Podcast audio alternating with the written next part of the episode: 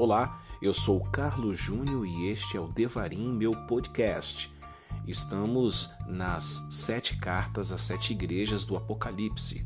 A nossa série hoje é Conexão Pátimos e chegamos na nossa última parada em Laodiceia, a igreja da aparência enganosa. Muito obrigado pela sua companhia e espero que você possa aprender um pouco mais sobre a palavra de Deus. Deus abençoe e vamos para o episódio de hoje.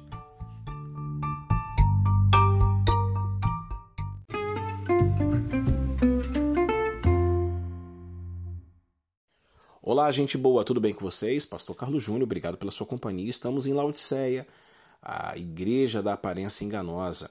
E hoje eu quero falar, quero estudar com vocês a carta, o que o superintendente da Polícia Federal do Céu falou para aquela, para aquela igreja, tá bom?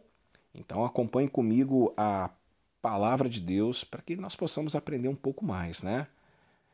É, em Apocalipse 3,14 diz assim: Ao anjo da igreja em Laodiceia, escreva: Estas são as palavras do Amém, a testemunha fiel a soberana criação de Deus. Bom, Amém aqui, quero destacar essa palavra, Amém, significa aquele que é a última palavra. Esse Amém, por exemplo, a gente vai encontrar em Isaías, né? E também lá em João. Você talvez já ouviu falar muito sobre em verdade, em verdade vos digo, né? Talvez até é, eu vou poder esclarecer para você essa situação. Nos textos originais do grego, por exemplo, não está em verdade, em verdade. Está o amém e amém vos digo. O que isso quer dizer? Que o amém é, é a última palavra. Então ele está, ele está é, certificando aquilo que ele ainda vai falar. Ele está assinando um documento que ainda ele não escreveu. É isso mesmo, o Senhor Jesus, ele é o Amém. Ele é a última palavra. Bom, ele continua dizendo assim: quem é que está falando isso? Lá no versículo 14 ainda. Ao anjo da igreja de Laodicea, escreva: Estas são as palavras do Amém, a testemunha fiel e verdadeira, o soberano da criação de Deus. O que aquele que é testemunha fiel e verdadeira e aquele que é a soberana criação, né? Bom, é, aquele que é testemunha fiel e verdadeira é que não flerta com a falsidade. Gente boa, não flerta com a falsidade. E também não tem sombra de, de variação, né? de dúvidas. E aquele que é o soberano da criação é que substitui o caos pela ordem. Né? Todas as coisas foram criadas para ele, por ele e por intermédio dele. Ele substitui o caos que nós estamos vivendo pela ordem, louvado seja o nome do Senhor, e a ordem é, é, é por ele, é pela palavra dele, não é verdade?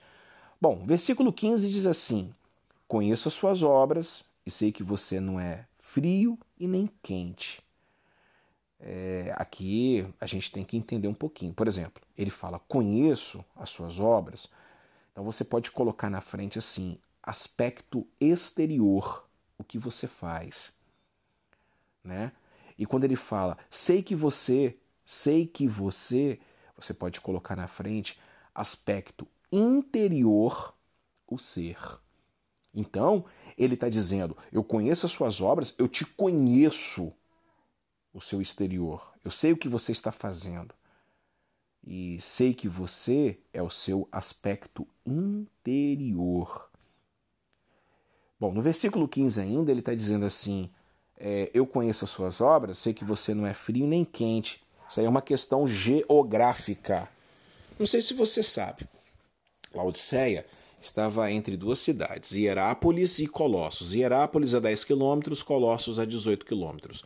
Uma, as águas de lá eram quentes e a outra era fria. E saíam um aqueduto dessas duas cidades e chegavam até Laodiceia. Laodiceia estava no meio. Bom, a água quente vinha, a água fria vinha, e quando chegava em Laodiceia, uh, a água estava morna. Isso é uma questão até geográfica. Hierápolis, a 10 quilômetros, tinha as águas quentes, né? E lá do rio Lico, né? E Colossos, a 18 quilômetros, é, tinha as águas puras, né? É, as águas frias. E quando chegava em Laodiceia, as águas estavam mornas. Esse é o perigo da religiosidade. Conheço as suas obras, sei que você não é frio nem quente. Bom, Hierápolis, a 10 quilômetros, as águas quentes, é a cura para os espiritualmente enfermos. É isso mesmo. A água quente, ela tem o poder de é, ela tem o poder de, de, de do anti-inflamatório, né? Ela tem o poder de regenerar. Quantas vezes você aí com a coluna com problemas doendo, você colocou bolsa de água quente? E água, as águas puras, as águas geladas, frias, é o refrigério, né? Tá lá em Colossos, para o espiritualmente cansado. Então, o que o Senhor Jesus está falando para você hoje? Que você precisa ser ou quente e frio. Quente para cura, frio para o refrigério. Você não pode ser morno. Bom, gente boa, eu prometo que continuo amanhã, né, falando mais sobre isso, mas só quero terminar aqui esse podcast de hoje dizendo ainda sobre a, o perigo da religiosidade, tá? Ele fala assim: "Conheço as suas obras, sei que você não é frio nem quente", versículo 15. Melhor seria que você fosse frio ou quente, a religiosidade nos tira a obediência apaixonada. E a religiosidade nos convence que a aparência basta. Toma cuidado com isso. Tome muito cuidado com isso para que você não venha a cair no problema da religiosidade. Bom, falamos sobre o versículo 14, versículo 15, Amanhã a gente continua o restante do texto, fazendo uma exposição, né? E a gente investigando a igreja de Laodiceia. Eu sou Carlos Júnior, esse é o Devarim, é o meu, o seu, nosso podcast. Obrigado pela sua companhia. Estamos em todas as plataformas. Né? Estamos aí é, chegando em todos os aplicativos, né? Spotify, Deezer e vários outros. E você, obrigado pela sua companhia. Deus abençoe a sua vida, Deus abençoe a sua família e Seja quente, seja frio, seja cura, seja bálsamo, seja refrigério. Grande beijo, fique na paz, gente boa. Tchau, tchau.